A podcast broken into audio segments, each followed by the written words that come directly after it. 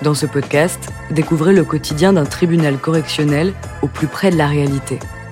Exceptionnellement, l'enregistrement des audiences que vous entendrez a été autorisé. Bienvenue dans Justice en direct. Nous remercions Philippe Thiel, ancien vice-président de la Chambre correctionnelle de Chaumont.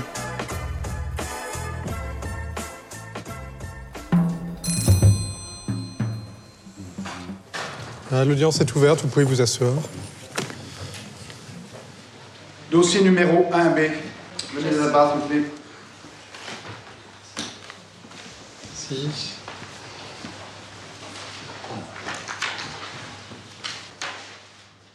Alors, vous êtes poursuivi pour répondre de, de cinq infractions. On vous reproche la conduite d'un véhicule sans permis, la circulation euh, avec ce véhicule sans que celui-ci soit assuré au titre des garanties civiles, le refus d'obtempérer à une sommation de vous arrêter, on vous reproche encore euh, un outrage, outrage à l'encontre d'une personne dépositaire de l'autorité publique, et enfin un recel, le recel euh, de cette motocyclette qui s'est avéré provenir d'un vol.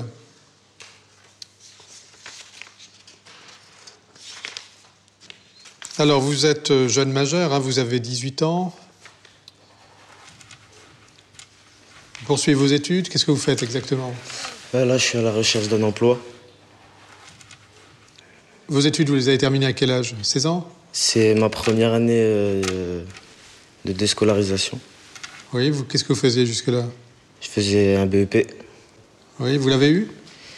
Euh, je l'ai loupé de un point. Vous avez des revenus? Euh, bah, à partir de ce mois-ci, je suis indemnisable. Et vous devriez toucher combien? Euh, je pourrais pas vous dire, j'ai ramené la feuille. mais Oh, Vous devez savoir approximativement. Je pense dans les 700 euros.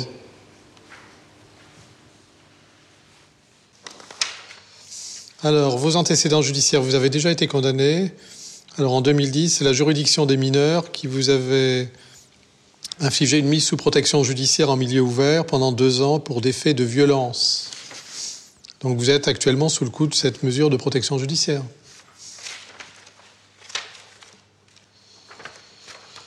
Alors, concernant les, les faits qu'on vous reproche, alors j'ai un procès verbal d'infraction. hein. On est le 23 novembre dernier. Des policiers qui sont en patrouille euh, à bord de leur véhicule vont aviser euh, votre présence sur une motocyclette euh, sans éclairage avant ni arrière, sans plaque d'immatriculation et dont le, le conducteur, le pilote, est démuni de casque. Les policiers vous font signe et euh, d'après leur déclaration, vous avez ostensiblement ignoré euh, leur injonction de, de stopper votre motocyclette. Au contraire, alors que le feu est toujours rouge, vous redémarrez, est-il indiqué. Vous montez sur un trottoir pour en redescendre un peu plus loin. Vous les regardez à plusieurs reprises, est-il indiqué, en tirant la langue, en leur tirant la langue. Et puis vous prenez la direction, euh, une direction euh, à très vive allure. Et c'est à ce moment-là que votre engin va glisser sur un rail et vous allez être stoppé net dans votre progression. C'est ainsi que les, policiers euh, vous rejoignent. Alors il précise que ça n'en est pas fini parce qu'au moment de votre interpellation, vous auriez refusé de descendre de l'engin, vous les auriez insultés du type bande de fils de pute, vous vous seriez opposé à votre interpellation en refusant de donner vos mains lors du menottage, et puis ultérieurement encore à l'intérieur du véhicule de police qui vous menait jusqu'au commissariat, vous auriez continué vos insultes envers les fonctionnaires de police avec des phrases euh, du type Ô fils de pute, touche pas à ma moto, S'il me l'abîme, je vous pète la gueule, bande de fils de pute, bande de connards. Et puis, en, outre, vous seriez tapé la tête contre la vitre latérale du véhicule de police, notamment au moment où l'un des policiers euh, montait sur votre motocyclette pour la, conduire, elle aussi, euh, vers le commissariat.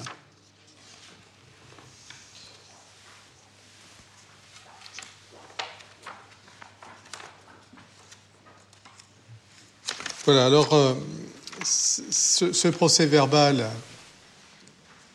il est euh, confirmé par le recueil des, témoignages des policiers qui ont été amenés à intervenir. Et vous, quant à vous, vous entendez toujours contester l'essentiel de tout cela ou pas? Moi, j'ai contesté, j'ai pas contesté. Vous n'avez rien contesté, ah bon? J'ai contesté quoi? Alors, si on reprend vos dépositions. Sauf que je tiens à dire que euh, je me suis sauvé, c'est vrai, mais une fois que je suis tombé, déjà, j'ai pas eu le temps de remonter sur la moto. La moto était encore à terre. J'ai essayé de la relever, j'étais pas dessus, et je me suis laissé faire. C'est eux qui disaient que je me laissais pas faire. J'étais en train de le dire. J'étais en train de dire, je me laisse faire, c'est bon. Et ils criaient quand même, laisse-toi faire, laisse-toi faire. J'ai pas essayé après de me sauver quand on reprend votre déposition du 24 novembre, euh, vous déclarez Au début, un fourgon de police m'a signifié de m'arrêter. Comme je les ai reconnus, je ne me suis pas arrêté. Car ils ne m'aiment pas beaucoup. Ça, c'est votre argument. Ils ne m'aiment pas, donc euh, j'obtempère pas. Euh, après, ils sont sortis, ils m'ont balayé, insulté, étranglé. Question de, de l'enquêteur, mais sans rien vous demander? Non, sans rien me demander.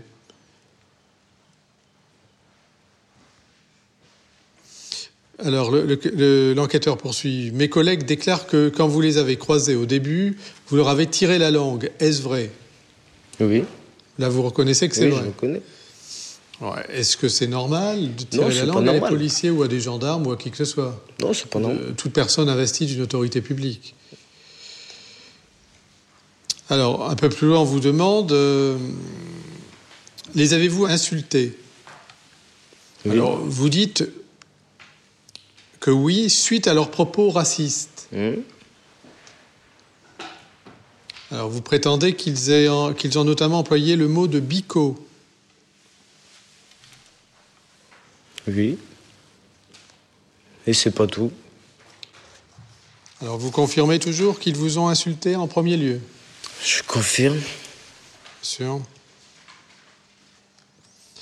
Ensuite, vous avez indiqué ils m'ont monté dans le fourgon il y en a un qui m'a étranglé pendant que l'autre me compressait le, visage en m'injuriant.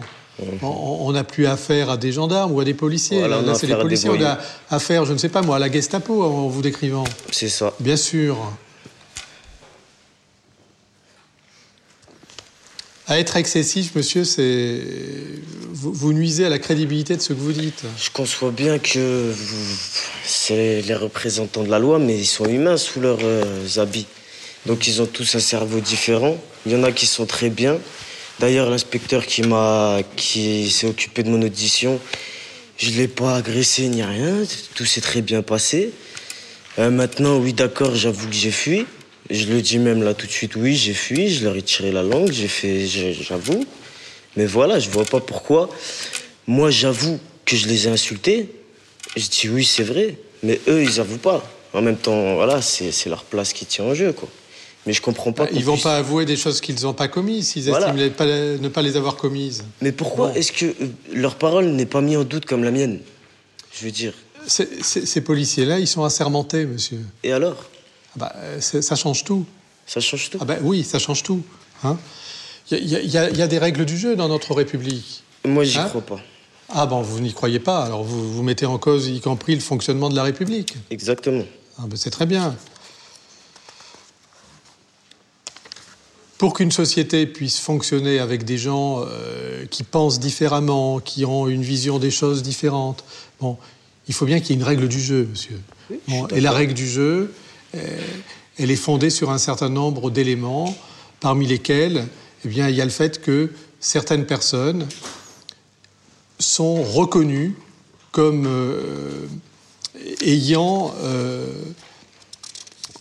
a priori, hein, leur parole peut être contestée, mais a priori, leur parole est crédible parce qu'elles assurent une certaine fonction. A priori. Mais oui, euh, rien ne vous interdit de contester euh, ce que dit les, ou ce que ne dit pas la police, hein, les, policiers. Je vous écoute. Hein. Simplement, euh, ce que vous me dites ne me paraît pas crédible. Pourtant, dans le caractère excessif qu'un policier euh, puisse déraper au niveau du langage, c'est déjà arrivé de multiples fois. Hein. Euh, que plusieurs policiers d'une patrouille dérapent en même temps et puis euh, se mettent à vous, vous étrangler, comme vous dites, vous agripper. On, est dans un caractère tellement excessif que c'est plus crédible. Mais j'ai pas dit toute la patrouille. Ah. J'ai pas dit toute la patrouille non plus. Alors, un, seul alors? Non, deux, un d'entre eux? voire trois. Bah, ils étaient combien alors Ils étaient trois. Ils étaient trois Non, c'est pas vrai. J'ai le plaisir de ne pas avoir été à cette interpellation. Moi, j'ai le plaisir d'y avoir été, de l'avoir. Absolument, c'est un plaisir qui n'est pas partagé.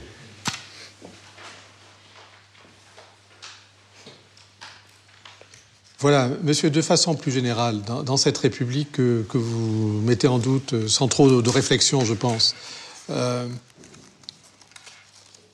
bien, vous pouvez toujours contester auprès des supérieurs hiérarchiques, auprès de la justice. Hein. il y a toujours des instances au-dessus des personnes dont vous contestez le comportement pour apprécier la réalité de ce comportement. Vous, n'êtes pas là pour vous mettre euh, au même niveau qu'eux, hein, les, contester, les, insulter, etc. C'est pas possible. Ça, on peut pas admettre ça. Et on peut admettre que on fasse en disant que j'ai que j'ai dit la vérité, même si personne n'y croit. Est-ce que c'est un comportement digne d'un représentant de la loi? Mais si c'était avéré, ce que vous dites, euh, si c'était avéré, ça serait pas euh, euh, digne d'un représentant de la loi et la personne serait sanctionnée, elle serait certainement radiée des cadres de la police. Le problème, c'est ce que vous dites n'est pas crédible. Voilà, tout simplement. Hein. on va, on va s'arrêter là parce que on tourne en rond au niveau de la discussion. Simplement, ce que je vous fais, veux vous faire toucher du doigt, c'est qu'il y a des règles du jeu et on doit les respecter. Bon, dans notre société, on, ne doit pas parler à, quelqu'un, même une personne que vous n'appréciez pas, de la manière dont vous avez parlé. C'est pas possible. Parce que ce, type de comportement aboutit à un dérapage. À un certain moment, derrière les mots, il y a la violence. Il y a la violence. Ben oui, ça débouche nécessairement sur la violence. Une société comme la nôtre, eh bien, c'est une société qui veut vivre en paix. Si on veut vivre en paix, on doit modérer son langage. On doit modérer l'expression de sa pensée. Vous pouvez penser ce que vous voulez, vous pouvez être révolté dans votre tête. Dans l'expression, vous devez rester digne et limiter la manifestation de votre mécontentement. Mais eux aussi alors? Eux aussi doivent. Euh, bah, a priori, ils le font. Hein. alors, vous dites que non, mais vous ne me rapportez pas la preuve qu'ils l'ont fait.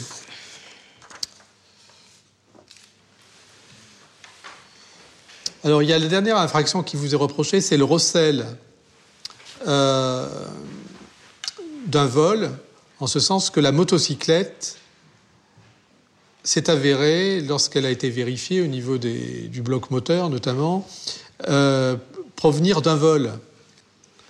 Alors, qu'est-ce que vous avez à dire là-dessus? Que. Moi, en fait, j'ai acheté le véhicule à un bas prix, disons. C'est vrai que mon erreur, c'était. Euh, d'ailleurs, je ne l'ai pas répété parce que je me suis racheté une moto. Cette fois, justement, le problème, c'est que j'ai pas demandé d'acte de vente, je n'ai rien demandé du tout. Et donc, en fait, il n'y avait pas de preuve de l'achat euh, légal, si on veut. Donc ça veut dire, voilà, mon erreur, c'était ça. En disant que moi, j'ai cru tomber sur une bonne occasion parce que par rapport à la moto que c'était, c'était un bon prix, à mes yeux. Donc voilà, j'ai fait une erreur. Cette fois, elle ne s'est pas répétée. Donc euh, oui, après, bah... Alors moi, je vais vous dire pourquoi ce, comportement est constitutif d'un recel. D'abord, les conditions de l'achat, la motocyclette. Vous achetez une motocyclette qui vaut un certain prix, sans acte de vente, sans acte de cession. Ça paraît bizarre, ça. Bah, Hein euh, je- Normalement, on rédige un acte de vente. Si vous le vendez, si, si vous le faites pas, si en plus cette vente a lieu euh, en, en catimini, en une forme de clandestinité, hein, on ne sait pas trop comment vous l'avez acheté, euh, euh, vous avez refusé euh, d'indiquer l'identité du vendeur. Et puis surtout, le fait d'acquérir une chose à un prix qui est bien inférieur à la valeur réelle de la chose eh bien, ça laisse présumer que vous êtes au courant que la chose, eh bien, elle provient d'un délit. C'est pas normal d'acheter quelque chose deux fois moins ou trois fois moins que son prix normal. Bah, si vous l'achetez trois fois moins, c'est que la personne qui vous le vend essaie de vous le fourguer, tout simplement. Je pense que je suis pas le... Sur cette, sur cette moto, je suis d'accord tout à fait de ce Voilà. que vous dites. Mais vous aussi, je pense que vous avez déjà pu avoir euh, l'occasion de tomber sur des choses qui sont honnêtes, mais sont à bas prix, non? Ça arrive. Ah, ben on peut tomber sur des, des Des bonnes occasions, affaires, mais, voilà. mais, mais pas euh, dans le cumul de toutes ces circonstances. Oui, si je trouve des- d'accord. des- une bonne affaire dans une grande surface, je suis pas en infraction. Même en- Mais si je vais au fin fond d'un quartier euh, euh, où on sait que se passent des, des- des- des transactions douteuses, qu'il n'y a pas de- d'acte de vente ou de, de, de ticket de, de caisse, par exemple. hein. Vous allez dans une grande surface, on, vous- on vous édite un ticket de caisse. Là, vous n'avez rien, vous n'avez aucune preuve de l'achat. Bon, ben, là, c'est le cumul de, de toutes ces, de tous ces éléments qui fait que le recel est, est fondé. Vous, vous comprenez ça? Ouais, je- Voilà. Je vous ai fait un petit cours de droit, pourvu que ça vous serve. Euh, Il y a une partie civile? Euh Oui, j'aurais quelques questions, monsieur Oui, je Président, vous en si prie, vous permettez. monsieur. Oui, monsieur, je voudrais qu'on revienne deux secondes quand même sur le recel de la moto. Pourquoi vous ne donnez pas le nom du vendeur? Tout simplement parce que j'ai pour principe de d'assumer mes erreurs et de pas. Même si c'est vrai que le revendeur euh, est pour quelque chose aussi, mais voilà, c'est mon erreur. Donc voilà, je vais l'assumer. Ça veut dire que vous reconnaissez le recel, puisque si vous avez simplement fait une bonne affaire, je ne vois pas pourquoi vous tairiez le nom du vendeur. Si moi j'achète une voiture euh, euh, à Monsieur le Président et que l'affaire est bonne pour moi, euh, si je suis interrogé, je donnerai l'identité de Monsieur le Président sans qu'on puisse rien me reprocher, me reprocher, ni à Monsieur le Président. Vous comprenez mon raisonnement? Je Alors expliquez-nous. mais Comme je vous ai dit, moi, je n'ai pas, j'ai pas l'envie de, rapporter des problèmes à, à d'autres personnes. D'accord. Ben, vous ne m'empêcherez pas, moi, d'en tirer euh, argument pour considérer que vous vous rendez par là même coupable de recel. En tout cas, c'est un élément, euh, c'est un élément à charge, j'allais dire. Alors, deuxième question, moi, je, n'aime pas beaucoup, je vous l'indique, euh, quand on accuse les policiers de, violence. Euh, je ne dis pas par là qu'aucun policier ne dérape jamais. Euh, c'est pas la réalité, mais c'est très rare. Donc, début euh, de votre garde à vue, on vous interroge sur les conditions de votre interpellation, vous dites rien. A priori, il n'y a pas eu d'incident particulier. En revanche, c'est lors de votre deuxième audition que vous parlez effectivement de tout ce que vous nous dites aujourd'hui, étranglement, insultes, etc. La question que je me pose, c'est est-ce que vous n'avez pas imaginé ou échafaudé cette histoire-là euh, alors que vous étiez seul en garde à vue et que vous avez eu l'occasion de réfléchir un petit peu sur la façon de vous défendre? En tout cas, on peut se, on peut se poser la question. Je peux- Alors, je, je vous en prie. Justement, bah, la première, c'est justement parce que, voilà, je savais très bien la dernière fois. Adressez-vous au président, s'il vous plaît. Justement parce que je sais très bien la réaction des personnes vis-à-vis des propos comme ça. Donc la première fois, j'ai même pas prêté attention parce que voilà, même si bon, je vais, vous allez dire je rajoute encore, mais bon, bah, je sais pas, par chez nous c'est pas très rare la police qui est pas vraiment police et que voilà quoi. Et pour vous dire, j'avais même au début donné à mon avocate des attestations comme quoi j'avais des marques. Et je suis revenu la voir, je lui ai dit non, euh, madame, ça sert à rien, redonnez-moi-les. D'ailleurs, ils sont là, je les ai repris. Parce que je sais très bien que j'ai aucune chance face à la justice. Et voilà. Donc, euh, la deuxième, c'est peut-être parce que j'y ai réfléchi je me suis dit tant qu'à faire, autant le dire. Mais en venant au tribunal, j'avais même pas l'intention d'en parler. C'est vous qui en avez parlé, donc obligé, on, on en discute. Mais sinon, moi, personnellement, sinon, je n'aurais pas parlé parce que je sais très bien qu'il n'y a aucune chance de qu'on me croive ou quoi que ce soit. Donc voilà. Quoi. Concernant les marques, je ne sais pas à quel niveau euh, les marques étaient, mais euh, il est indiqué dans la procédure que vous vous êtes euh, frappé la tête contre les, vitres du, véhicule de police. Déjà ça, moi je le dis pas. Et en plus, je parle pas de marque au front. Déjà. De toute façon, je, je l'ai même pas de... le papier, je l'ai repris, donc moi je veux même pas en faire part parce que voilà, je très bien que c'est du temps pour rien. Donc la partie civile a la parole. Monsieur le bâtonnier. Oui, je vous remercie, Monsieur le Président. J'interviens dans ce dossier donc, pour les trois policiers qui sont mis en cause, semble-t-il, par, euh, par Monsieur. Je voudrais, en préalable, si vous me le permettez, dire quand même à Monsieur, même si c'est son droit le plus strict, de ne pas croire ou de ne plus croire à la République ou de ne pas aimer la République, sachez quand même que cette République que peut-être vous n'aimez pas, il y a des hommes et des femmes dans ce pays qui ont donné leur vie pour que peut-être aujourd'hui monsieur soit devant ce tribunal, assisté d'un avocat, devant un magistrat qui est tout à fait libre et indépendant, prêt à écouter tout ce que vous avez à dire, car la défense est libre, et prêt également à vous juger. Sachez aussi qu'il existe pour les policiers, comme pour d'autres, comme pour les fonctionnaires, des commissions de discipline qui sont chargées de vérifier si effectivement les interpellations se passent ou ne se passent pas dans des bonnes conditions. Il y a aussi, cela arrive, des fonctionnaires, qu'ils soient de police ou autres, qui peuvent être sanctionnés si leur comportement n'a pas été fait dans les règles, parce qu'il y a des règles. Et tout à l'heure, Monsieur le Président rappelait ces éléments de base. Ben oui, dans une république, il y a des règles, et vous devez respecter les règles de cette société. Alors vous commencez quand même bien mal, Monsieur, permettez-moi de vous le dire.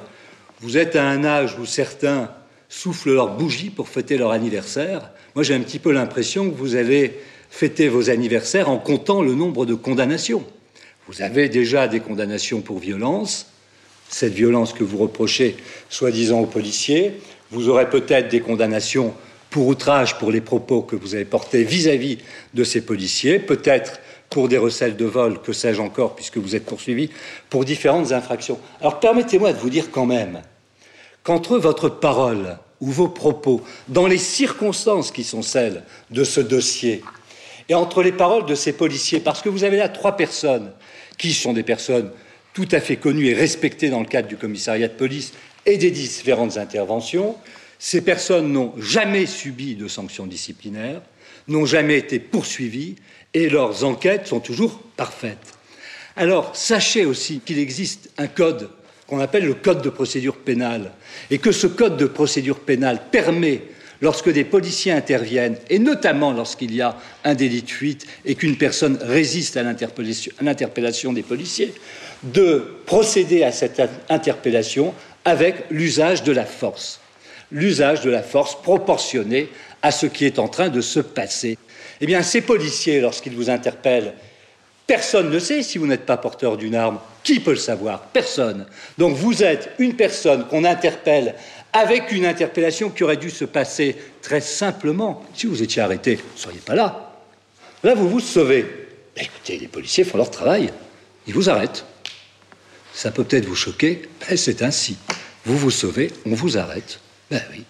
Et si vous résistez parce que vous résistez, ben on emploie la force nécessaire, c'est-à-dire ce que vous avez peut-être appelé tout à l'heure euh, l'étranglement ou que sais-je encore, c'est prévu par la loi. Une fois menotté C'est prévu par la loi. Moi, je ne suis pas policier, vous pouvez vous énerver sur moi, ça ne me dérange pas. Je dis simplement que les policiers, lorsqu'ils vous interpellent parce que vous vous sauvez, et si vous ne vous étiez pas sauvé, on n'en serait pas là, eh bien, ils font usage de la force nécessaire pour empêcher que vous continuiez cette fuite. Alors, à partir de là, ce sont les nœuds d'oiseaux que vous avez rappelés, Monsieur le Président, que je ne vais donc pas rappeler. Je n'ai pas du tout non plus entendu dans la bouche de monsieur, mais je ne pense pas que j'en entendrai aujourd'hui, un tout petit mot d'excuse. Parce que je ne pense pas que ça vous plairait de vous faire insulter de tous les noms que vous avez employés, que ce soit pour la mère de ces policiers, pour euh, la République ou pour tout ce que vous voulez. Alors, pourquoi vous les insultez? Ah oui, c'est vrai que vous avez une, une explication qui, qui vaut quand même la peine d'être rappelée devant cette juridiction. On l'a rappelé tout à l'heure en lisant vos déclarations, parce que les policiers ne vous aiment pas. C'est le manque d'amour.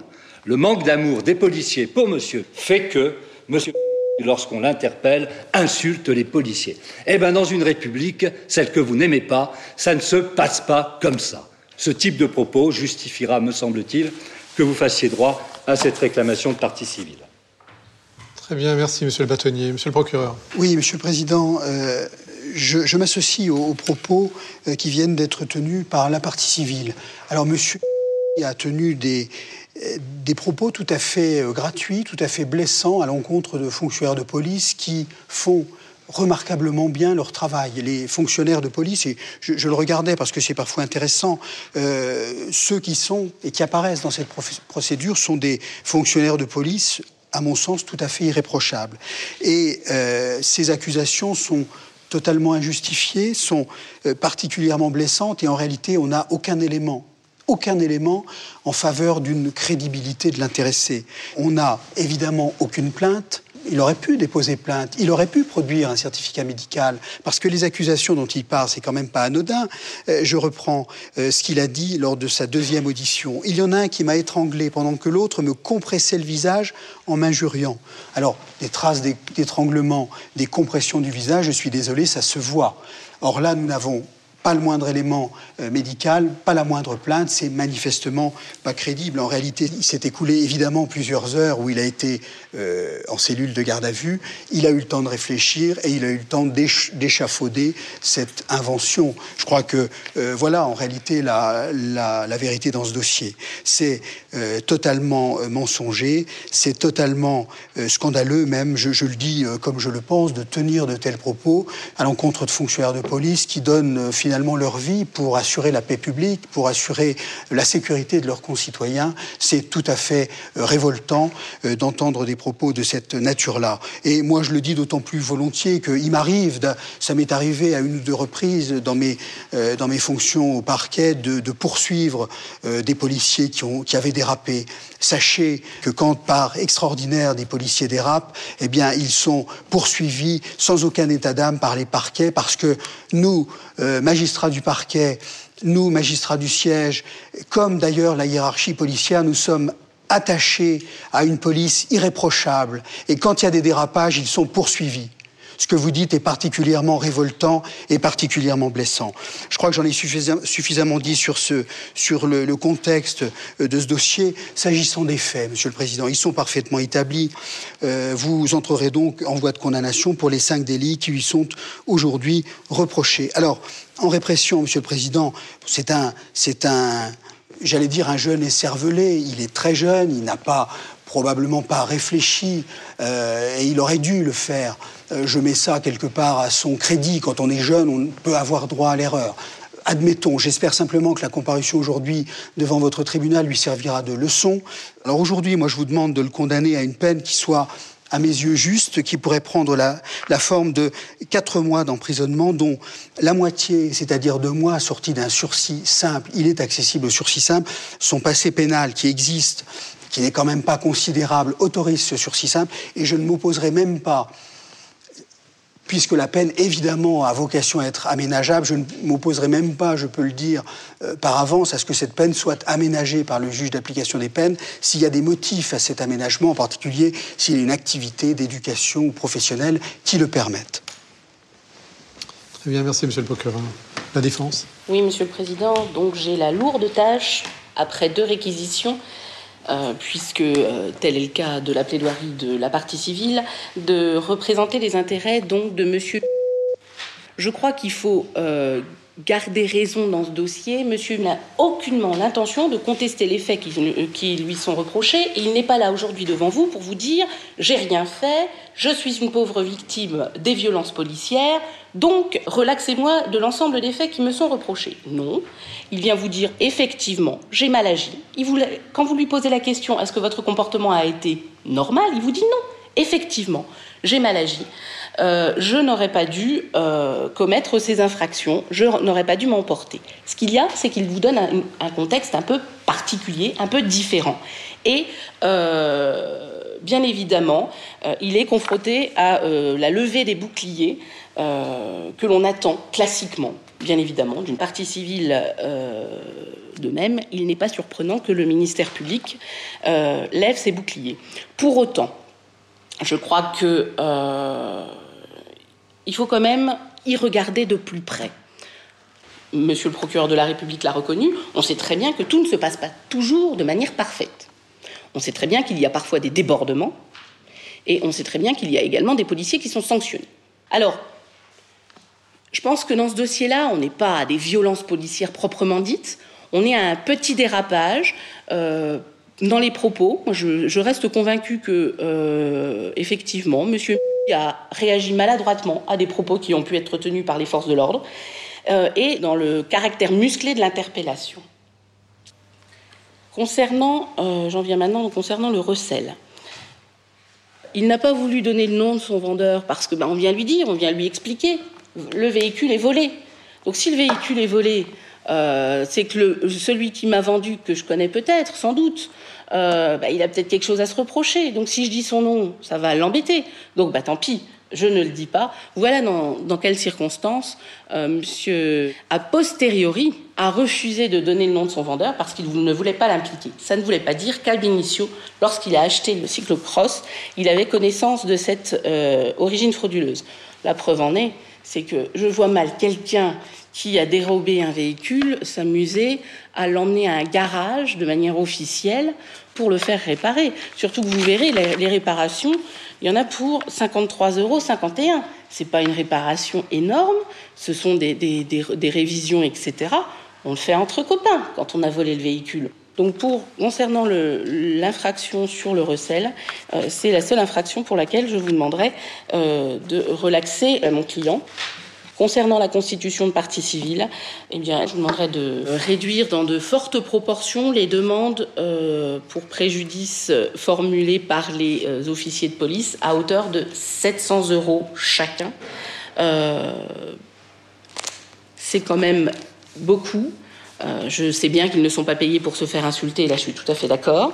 700 euros chacun, ça me paraît quand même disproportionné, d'autant que pour certains, ce sont des noms que l'on revoit et notamment euh, euh, pour, les, euh, pour les policiers qui sont, qui sont en cause aujourd'hui, il me semble déjà en avoir, au moins pour l'un d'entre eux, l'avoir entendu dans le cadre d'un outrage. Donc c'est aussi une façon, si je puis dire, d'arrondir ces fins de mois. Je pense que ce n'est pas l'objet quand même de la, de la réparation du préjudice. Donc je vous demanderai d'être très modéré dans la condamnation au titre des dommages et intérêts. Merci, maître.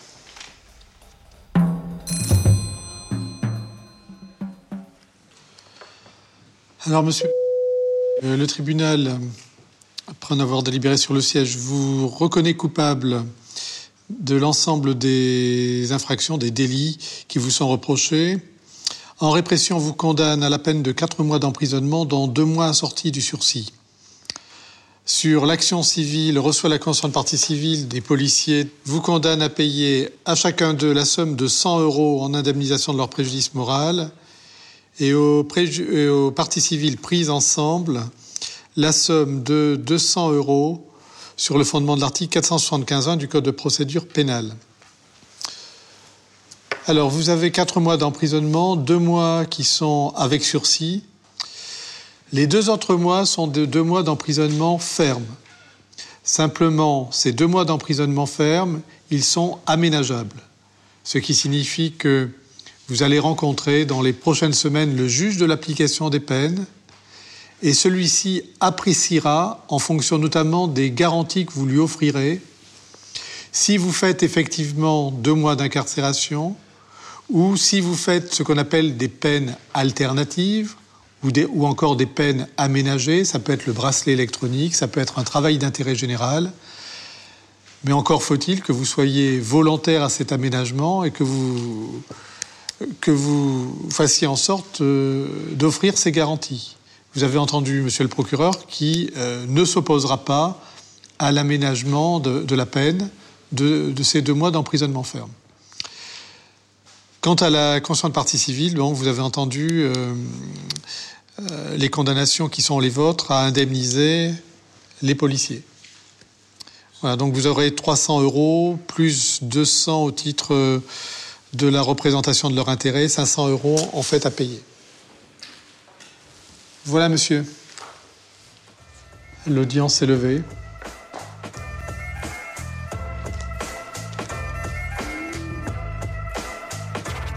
Vous venez d'écouter Justice en direct. Si vous avez aimé ce podcast, vous pouvez vous abonner sur votre plateforme de podcast préférée et suivre Initial Studio sur les réseaux sociaux. Justice en direct est une coproduction Initial Studio et Morgan Productions. Ce podcast est une adaptation de la série documentaire En direct du tribunal, produit par Morgan Productions, écrit par Samuel Luret et réalisé par Nathalie Kawam. Production exécutive du podcast, Initial Studio. Production éditoriale du podcast, Sarah Koskiewicz. Montage, Camille Legras. Musique, La Grande Table. Illustration, Paul Grelet. Avec la voix de Pauline Joss.